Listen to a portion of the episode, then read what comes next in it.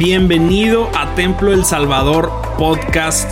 En este lugar vas a poder encontrar cada uno de los mensajes que nuestros pastores Isaí Montoya y Abiud Montoya nos comparten domingo tras domingo. Sin duda alguna creemos que estamos en una temporada de Dios increíble y creemos fielmente que esto va a ser de mucha bendición para tu vida. Así que disfruta el mensaje y que Dios te bendiga continuar con la temática que estamos siguiendo acerca de las, de las señales que habrá antes de que Cristo venga aquí a la tierra. ¿Cuántos creen que Cristo viene? Vuelvo a repetir, ¿cuántos creen que Cristo viene? ¿Se está preparando? ¿Nos estamos preparando? Bueno, pues que se vea esa preparación, que se proyecte esa entrega, esa consagración a Dios, porque es una realidad que cada día está nuestra salvación más cerca que cuando creímos, más cerca que cuando creímos. Abordo allí, hermanos, Mateo 24, que es el que estamos considerando. Mateo 24, en el versículo 3 con toda reverencia, así sentaditos, leemos ahí ese pasaje que dice, y estando él sentado en el monte de los olivos, los discípulos se le acercaron aparte diciendo, dinos, ¿cuándo serán estas cosas? ¿Y qué señal habrá de tu venida y del fin del siglo? ¿Del siglo o del mundo? En otras versiones lo presenta como del mundo. Entonces, Sabemos, hermanos, que antes de que Cristo venga aquí a la tierra, habrá señales muy trascendentales. Para que nosotros no nos asombremos, ni nos asustemos. Como diciendo, nadie nos dijo. ¿Por qué no? No, dijo el pastor que, ya, ya Cristo ya estaba a las puertas. ¿Por qué no habló? No, sí estamos hablando. Estamos hablando y hoy lo estamos abordando más directamente. Yo le digo al Señor, yo me parezco como Juan el Bautista. Jali, jali, jali, jali. Y hablando acerca de la preparación del pueblo, acerca de la preparación de la iglesia, con el espíritu de Pablo, predicando el Evangelio a diestra y siniestra para que el pueblo pueda levantar las antenas y estemos preparados, estemos listos. Que no quede porque no les hablamos de la palabra del Señor. Dice que los discípulos le preguntaron, ¿cuándo vendrás? ¿Qué señal habrá de tu venida y también del fin del siglo? ¿Qué señales habrá de que el tiempo está terminando. La vez pasada hablé de que la segunda venida de Cristo se puede dividir en dos etapas. La etapa primera que tiene que ver con, con el rapto de la iglesia. Cuando Cristo va a arrebatar la iglesia aquí de la tierra. Porque así lo promete la escritura ahí en Tesalonicenses. Que será arrebatada Dice la escritura, porque el Señor mismo con voz de mando y con voz de arcángel y con trompeta de Dios descendrá del cielo y los muertos en Cristo resucitarán primero. Y luego nosotros los que vivimos, los que hayamos quedado, seremos arrebatados juntamente con ellos en las nubes para recibir al Señor en el aire y así estaremos siempre con el Señor. No olvide que esta, esta etapa del arrebatamiento, Dios llama a los suyos. Se para en las nubes, se toca la trompeta, como dice la escritura, se toca la trompeta, Dios da la voz poderosa de autoridad para levantar a los muertos amén, que murieron en el Señor. Y entonces los que están muertos se levantarán con la voz de autoridad del Señor, como despertó a Lázaro, como levantó a Lázaro, como gritó a Lázaro. Y también los que vivan en ese tiempo todavía eh, y están preparados, están esperando al Señor, oirán la voz, oirán la trompeta. Y iremos a recibir al Señor en las nubes. Amén.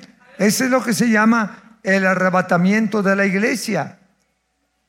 La primera etapa de la, de la segunda venida de Cristo. Él va a levantar a su iglesia. Todo, todo su pueblo que está aquí y que está preparado, se lo va a llevar. Porque el rapto en sí, hermanos, es una, es una protección divina. Es una, una prevención, si así podemos llamar, para todos los que creímos en Cristo y aceptamos su palabra como nuestro guía. Nos va a arrebatar, ¿de qué nos va a arrebatar? De todos los peligros.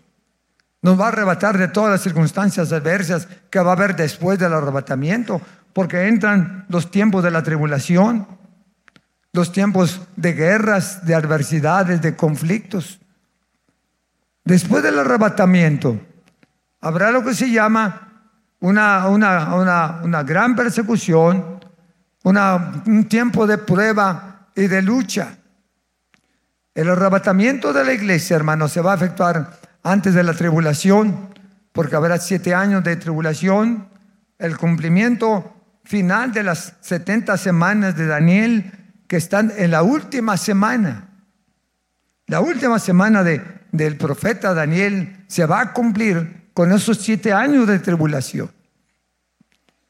Ahora el arrebatamiento de la iglesia, hermanos, la escritura nos dice que es una realidad. No es una, una, una comunicación nada más para que usted se, se emocione o para que usted este, eh, escuche y crea que, que va a suceder. Esto está escrito en la palabra. Lo creemos de todo corazón. Es una doctrina bíblica. No es una idea del, del predicador, del pastor. Está escrita aquí. Hay muchas porciones bíblicas que nos hablan acerca de la segunda venida de Cristo. Muchas. Por eso creemos, hermanos, que tenemos que estar apercibidos. El rapto de la iglesia tiene diferentes interpretaciones. Algunos teólogos, dicen que el rapto de la iglesia va a suceder a la mitad de, la, de los siete años de tribulación. Porque todavía va a haber arrepentidos en la tribulación, les va a costar el sacrificio, pero va a haber arrepentidos. Que es muy posible que el arrebato de la iglesia se haga a la mitad de, la gran tribulación. Pero eso no tiene fundamento. Otros teólogos dicen que el, arrebatamiento de la iglesia va a ser al final de la grande tribulación. Al final de la grande tribulación. Porque van a morir muchos por Cristo y van a dar su cuello por Cristo en la gran tribulación. Y entonces al final de la gran tribulación, Dios va a recoger a todo, a todo su pueblo. Pero hermanos míos, no es así como está establecido en la escritura. Dios estableció, hermanos, este, este evento trascendental, el arrebatamiento de la iglesia al inicio de la grande tribulación. Y va a llevar con él todos los que creímos en él y lo esperamos desde el día que nos convertimos. Yo espero y sigo esperando. Y ya tengo muchos años esperando y seguiré esperando. Y si no me voy vivito, que, que a lo mejor sí. Dice que los que estén todavía sobre la tierra se los va a llevar los que le esperan. Y si estoy en la, en la tumba, oiré la voz, la trompeta de Dios, donde todos los muertos en Cristo resucitarán primero. Resucitarán primero. No creo que todos van a escuchar la trompeta. Nada más los muertos en Cristo. Vas a tocar el ángel, una sabor, una, un sonido de trompeta fortísimo, poderoso, para que todo el mundo lo escuche, porque hay creyentes en todas partes del mundo. Separarán las nubes, tocará el ángel la trompeta de Dios y los muertos que están en los sepulcros serán levantados con el poder de Jesucristo serán levantados con el poder de Jesucristo. Y dice, y así estaremos para siempre con el Señor. Así estaremos para siempre con el Señor. ¿No quiere usted estar con el Señor? ¿Sí quiere estar? ¿Ya está listo? No va a ser como aquel que dijo, ¿ya te quieres ir? Sí, saca la pistola. No, no, espérate. Pues no dice que ya te quieres ir. No, pero así no. Hermanos, es una, es una realidad bíblica. Cuando venga el Señor en la segunda venida de Cristo, en su segunda venida, segunda etapa, según los anales bíblicos y las profecías, vendrá una vez que termine el rato. Digo, una vez que termine la tribulación, al terminar la tribulación. Dice que en esa venida va a venir con su iglesia, con los santos ángeles, con los santos cristianos que fueron arrebatados, va a venir con ellos para destruir a todos los que se han levantado contra su reino. Así es que hermanos, debemos de esperar y mantener la fe de que Dios va a cumplir su palabra y de que su palabra es verdadera. No es asunto nada más para contarles historias. Es asunto bíblico, teológico, que todo lo que dice la escritura se cumple, porque así lo dice la palabra. Cielo y tierra pasarán, mas mi palabra no pasará. Sécase la hierba, cáigase la flor, mas la palabra de Dios, nuestro Dios, permanece para siempre. Y creemos en la palabra del Señor. Hablamos, hermanos, de, dos señales el, el domingo pasado. Una de ellas fuera la multiplicación religiosa que habrá en, estos, en este tiempo, señales religiosas que habrá aquí en la tierra y que ya lo estamos viendo por todos lados. Se multiplicarán las sectas, habrá falsos cristos, habrá ah, falsos representantes del reino, habrá persecución a la iglesia, algunos serán discriminados por causa de la fe, habrá situaciones de persecución para la obra del Señor en diferentes partes, aumentará todo lo que tiene que ser con el esotericismo, el fetichismo, tantas cosas que habrá, lo esotérico, la hechicería, la veneración a la muerte, tantas cosas que hay. El Islam va a crecer, como ya se está viendo que está creciendo. Se están levantando un montón de dioses, como estar venerando a, a unos huesos, como es la muerte. Todo eso son cosas, señales religiosas que están sucediendo y que nos dicen que el Señor está a las puertas. Porque muchos se van a, inclinar por esas mentiras. Porque muchos van a seguir las, las ideologías y también, hermanos, todos esos que aparentan mucha, mucha santidad y mucha pureza y que dicen que ellos son los representantes de Cristo. Había uno que decía que él era el, Cristo que estaba viniendo a la tierra. Y se murió y se acabó y se acabó su, su, movimiento. No estamos tratando, hermanos, de, de, decir que no va a suceder, porque sí va a suceder. Ya lo estamos viendo. Y máxima ahora con los medios de comunicación, las redes que hablan de todo. Y algunos se creen muy santos y que ellos son los que tienen la última palabra y, todas esas cosas. Y algunos han creído en eso. Algunos han dejado la sana doctrina y han dejado hasta su congregación por seguir a todos esos, esos famosos líderes. Hay que cuidarnos. Hay que cuidarnos. Por eso dice la escritura que hay que analizar las cosas y compararlas con lo que dice la escritura. Pero va a aumentar toda esa corriente de diferentes ideologías para tratar de confundir y de apartar al cristiano de la verdadera senda. Cuidado y estemos alertas. Otra de las señales que comenté el, domingo pasado fue la decadencia, la decadencia espiritual, o mejor dicho, la decadencia moral que va a haber en nuestra, nuestra sociedad. Mucha decadencia moral.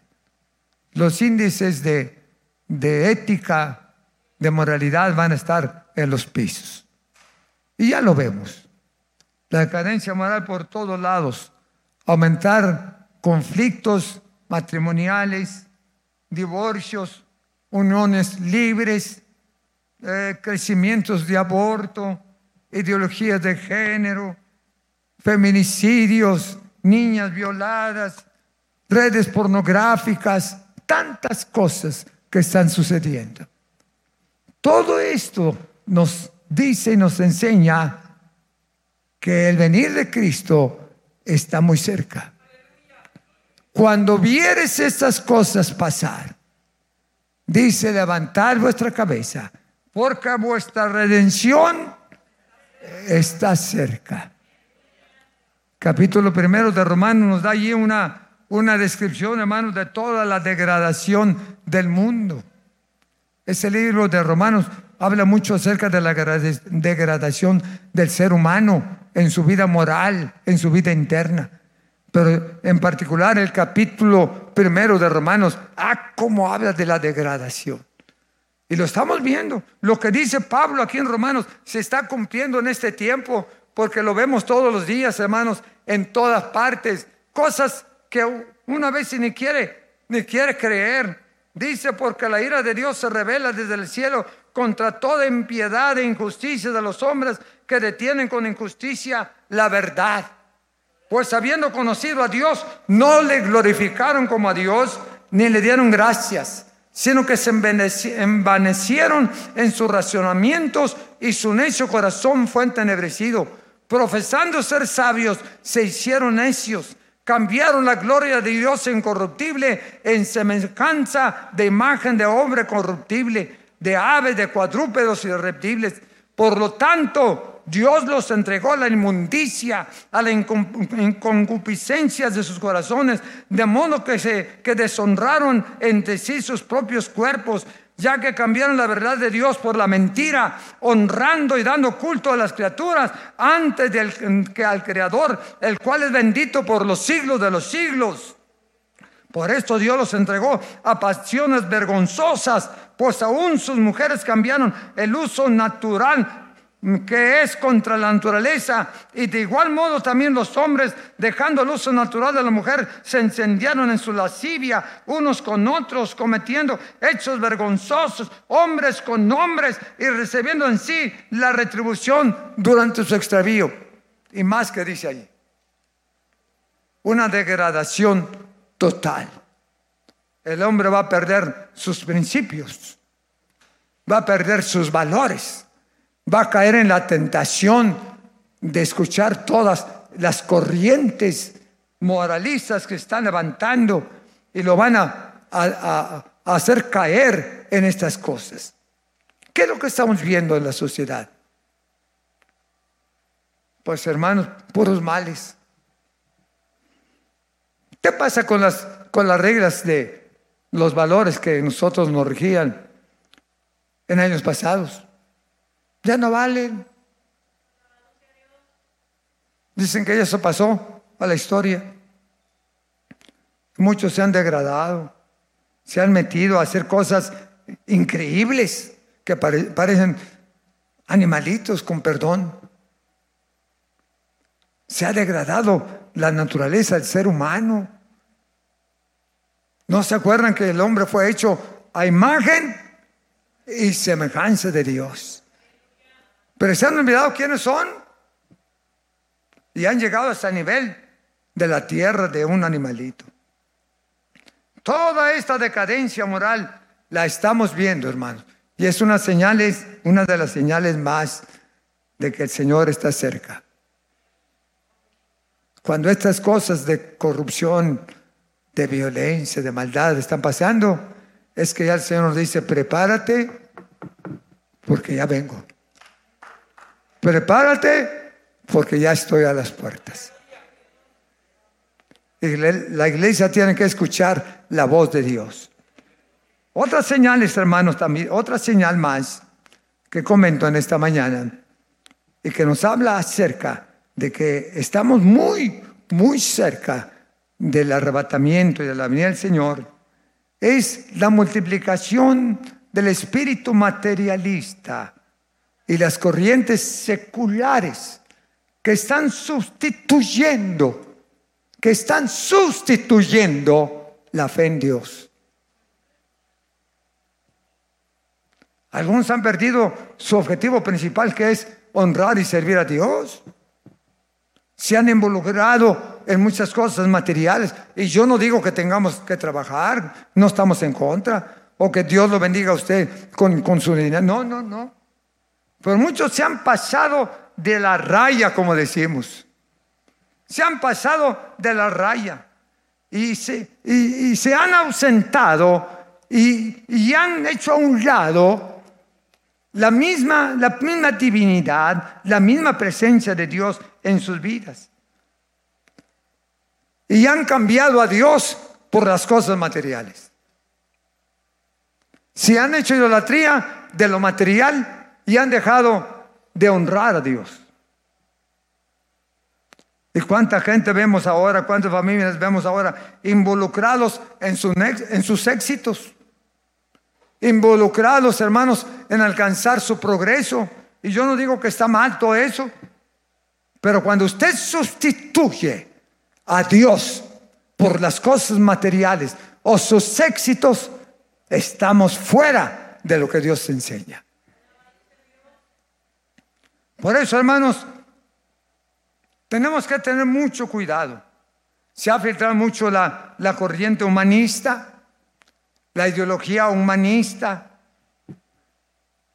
Los de ahora, las presentes generaciones, dice que es la nueva cultura. Que la nueva cultura ya puede hacer lo que quiere. Y que ya los viejos ya, ya, ya lo nuestro ya pasó. El que ahora están en la, en la, nueva, en la nueva cultura.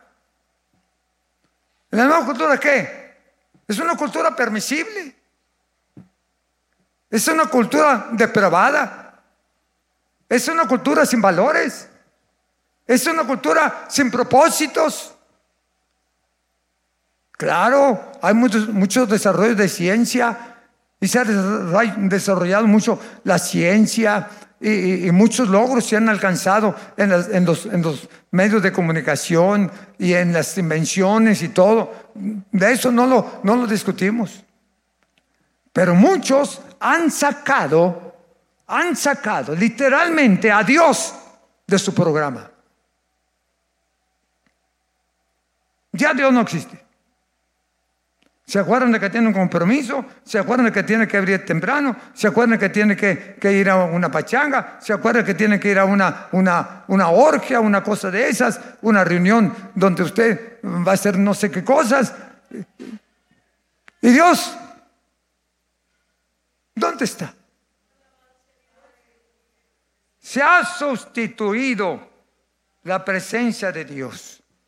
Se ha sustituido hermanos míos, los valores de Dios, sus éxitos, sus logros, se han involucrado y recaído en una, en una diversión y depravación horrible. ¿Por qué habrá tantos delitos? ¿Por qué habrá tantos muertos? ¿Por qué habrá tantas, tantas cosas que están sucediendo? ¿Por descuido? No es que han desechado a Dios de sus vidas. Lo han hecho a Dios a un lado. Y cuando dejan a Dios a un lado, el diablo se sienta y lo mete hasta destruirlo. Por eso, hermanos, ante la ola de crecimiento científico y materialismo, materialismo y ante la hora, ante la hora moderna de todos los inventos habidos y por haber, y que seguramente eh, muchos son benéficos para poder desarrollar, eh, desarrollar todos los proyectos del país, han hecho a Dios a un lado. Lo han omitido de sus planes y de sus proyectos. Sus pensamientos no nada más vacilan en lo propio. Sus pensamientos y sus planes del ser humano, de la mayoría, nada más están en lo mío. Yo tengo que hacerlo. Yo tengo que lograrlo. Piensa nada más en sus planes. Piensa nada más en sus propósitos. Y entonces, al tomar usted lugar allí y hacer a un lado a Dios, usted entra a una situación, hermanos, de, de perder todo el respaldo y el apoyo de Dios en su vida. Porque si usted no quiere a Dios, Dios dice, no, no quieres, tú eres, tú te crees suficiente, tú eres el poderoso, me retiro, me hago un lado. Y cuando llegamos al momento crítico de crisis en la vida del todo ser humano, ahí estamos, clamando a la divinidad, tratando de decirle, Dios, ayúdame. Sí, Él siempre te quiere ayudar, Él siempre quiere, quiere extender su mano para, para ayudarte, pero tú lo has, lo has marginado.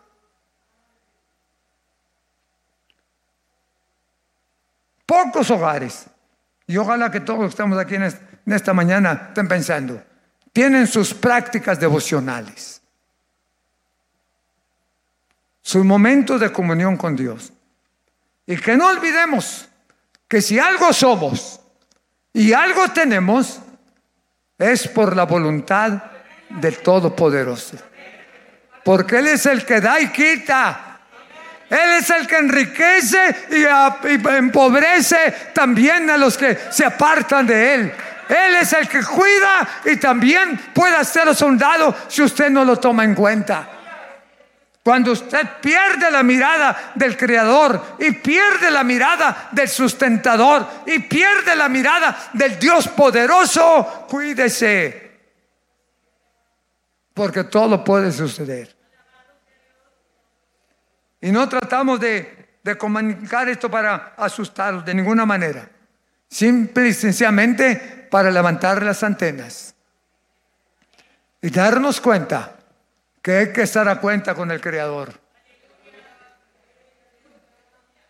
Que por Él nos movemos. Y por Él nos levanta cuando estamos necesitados.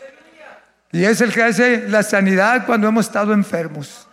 Y es el que nos da provisión cuando estamos sin trabajo. Y es el que nos abre las puertas para que consigamos empleo. Y es el que nos ayuda y nos da sabiduría para ser profesionistas. Y nos da sabiduría para ser empresarios. Porque Él es el todo.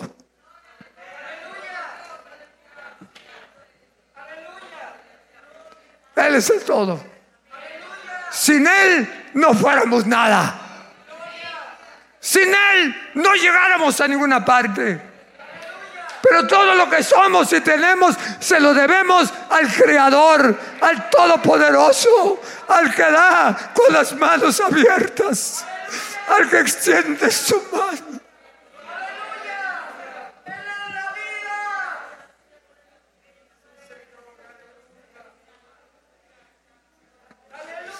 Pero el consumismo de estos días el consumismo, la tentación del éxito, la tentación de llegar a ser grande en este mundo, lo aparta totalmente de Dios.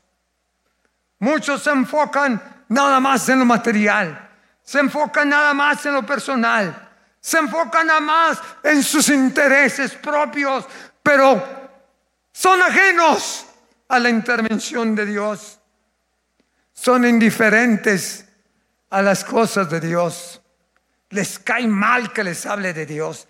Si el padre o la madre dice, hijito, ¿no vas a ir a la iglesia? No, es mucha iglesia. Dios te bendiga.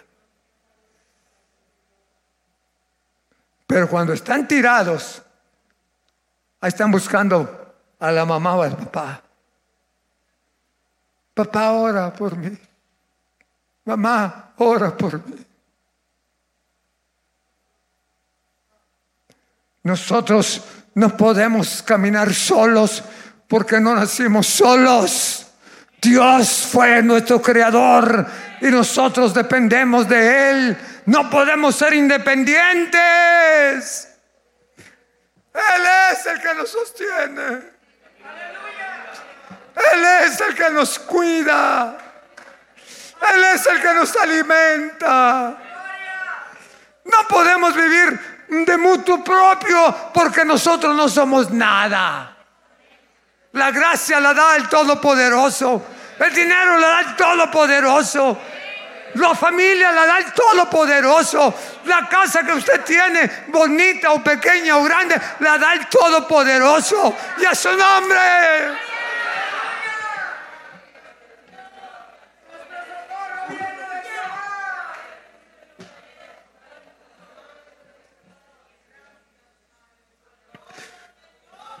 Como le dijo aquel campeón cuando le dieron un trofeo.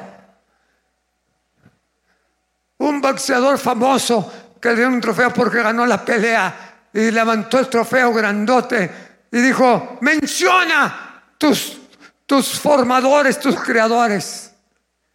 Y él dijo, este trofeo no me lo merezco. Este trofeo se, merece, se lo merece mi manager. Mi man es el que me formó, el que me ayudó. Y lo mismo podemos decir nosotros en la vida cristiana. Lo que somos y tenemos, y lo que hemos logrado, se lo a nuestro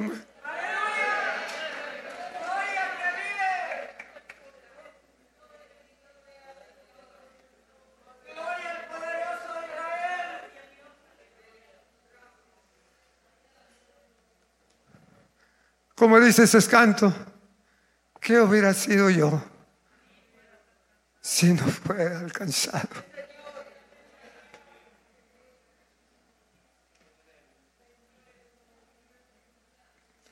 No hay que ser indiferente a las cosas.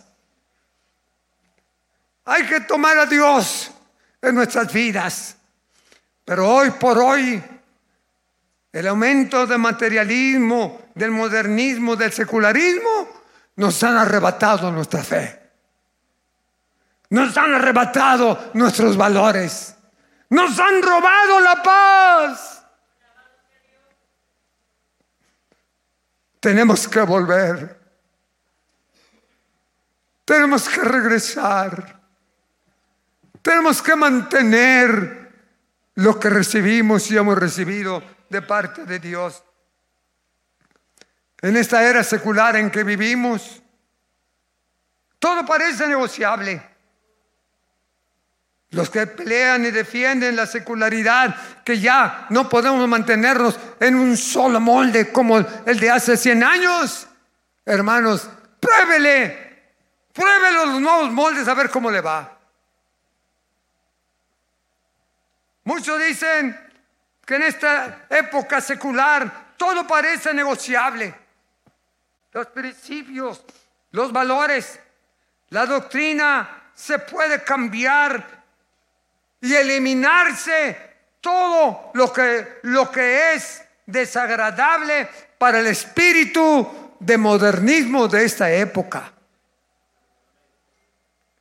En esta era secular en que se está viviendo materialista, la doctrina se puede cambiar por lo elemental de las cosas y la cultura actual, radical y moderna que se está viviendo. Por eso el secularismo nos ha metido en un lío total. Se está practicando un sincretismo odioso y horrible. Algunos creen que pueden tener un pie adentro y otro fuera. Y dos, tres días, no dos, tres días, un día le da el Señor y el resto, un sincretismo pagano, revuelto, horrible, que Dios hasta vomita de su boca, porque Él dice, por cuanto no eres frío, ni caliente, te vomitaré de mi boca.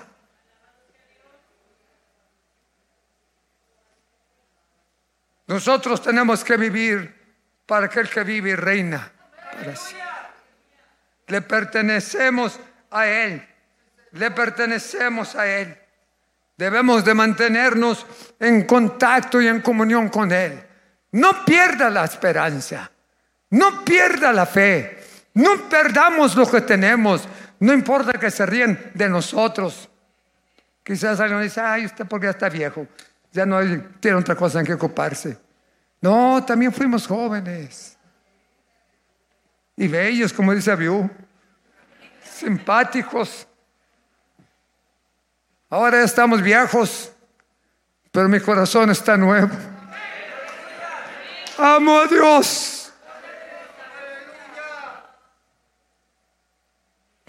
Sirvo a Dios y lo haré hasta que me muera. Hermanos, mantengamos esa fe y esa confianza en Dios. No perdamos el camino. Estos últimos días habrá muchos que nos dirán, mira, yo soy el Cristo, mira, yo tengo la verdad, no le creas. Acude a la palabra, a los mandamientos bíblicos. Que Dios nos guarde, hermanos, en este tiempo de cambios estructurales en la edad en que vivimos. Que Dios nos guarde de caer en la, en la corrupción y en el pecado de la presente dispensación. Que Dios nos ayude. No cambie la primogenitura que Dios le dio por un plato de lentejas. No negocie su primogenitura. Que se rían de usted. Que no lo quieran es de menos.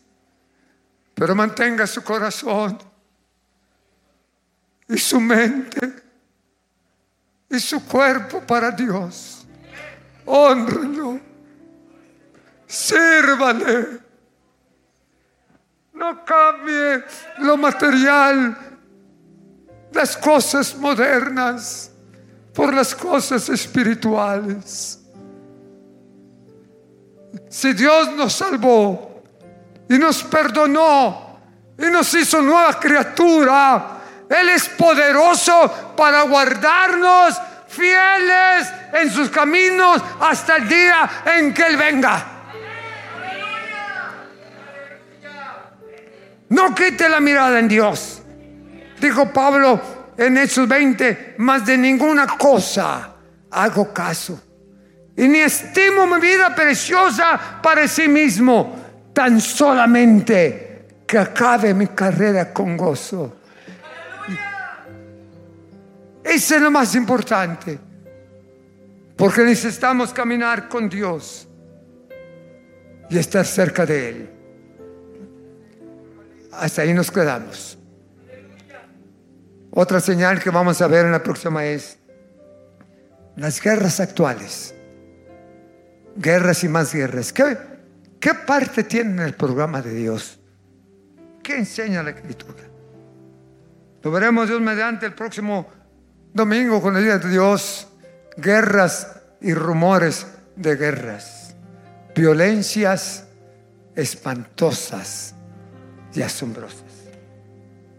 ¿Qué debemos hacer nosotros ante esta situación que está pasando? Lo dice Tesalonicenses capítulo 5, lo que tenemos que hacer. Con esto estoy concluyendo. Capítulo 5 de 1 Tesalonicenses, el versículo 13 en adelante que dice, desde el verso 2, dice, porque vosotros sabéis perfectamente que el día del Señor vendrá así como ladrón en la noche.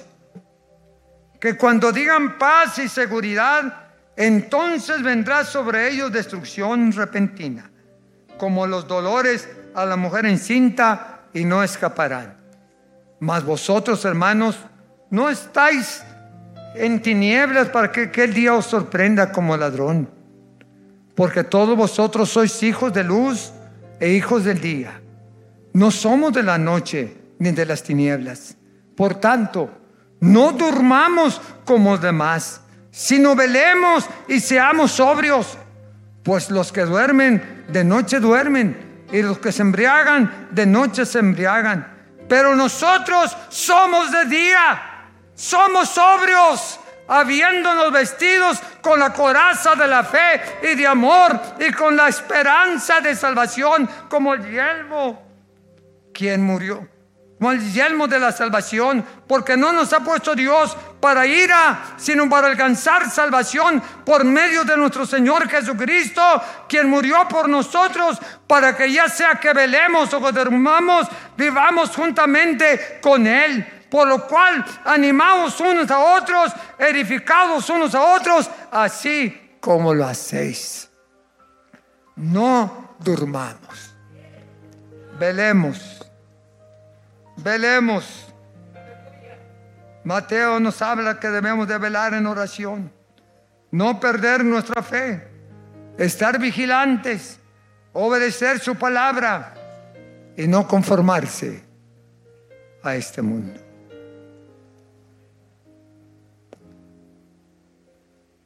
¿Qué relación tiene usted con Dios? ¿Cómo está su corazón con Dios? ¿Ha sentido el toque de Dios en su vida? ¿Ha sentido la presencia de Dios en su vida? Siente que Dios está con usted. Yo lo siento en mí. Yo lo siento en mí. Yo lo siento. Yo lo siento. ¿Cuál es su relación con Dios? ¿Se ha enfriado? ¿Se ha separado? ¿Se ha alejado de Dios? O a lo mejor se ha quedado encerrado y ya no quiere saber nada de la iglesia porque allá está mejor en su casa. No sé. Pero yo y mi casa serviremos a. Muchas gracias por quedarte hasta aquí con nosotros. Recuerda que también puedes encontrarnos en A Corazón Abierto podcast, en donde encontrarás charlas con nuestros pastores, con miembros del staff y con muchas personas más. Así que nos vemos la próxima semana. Muchas gracias y hasta luego.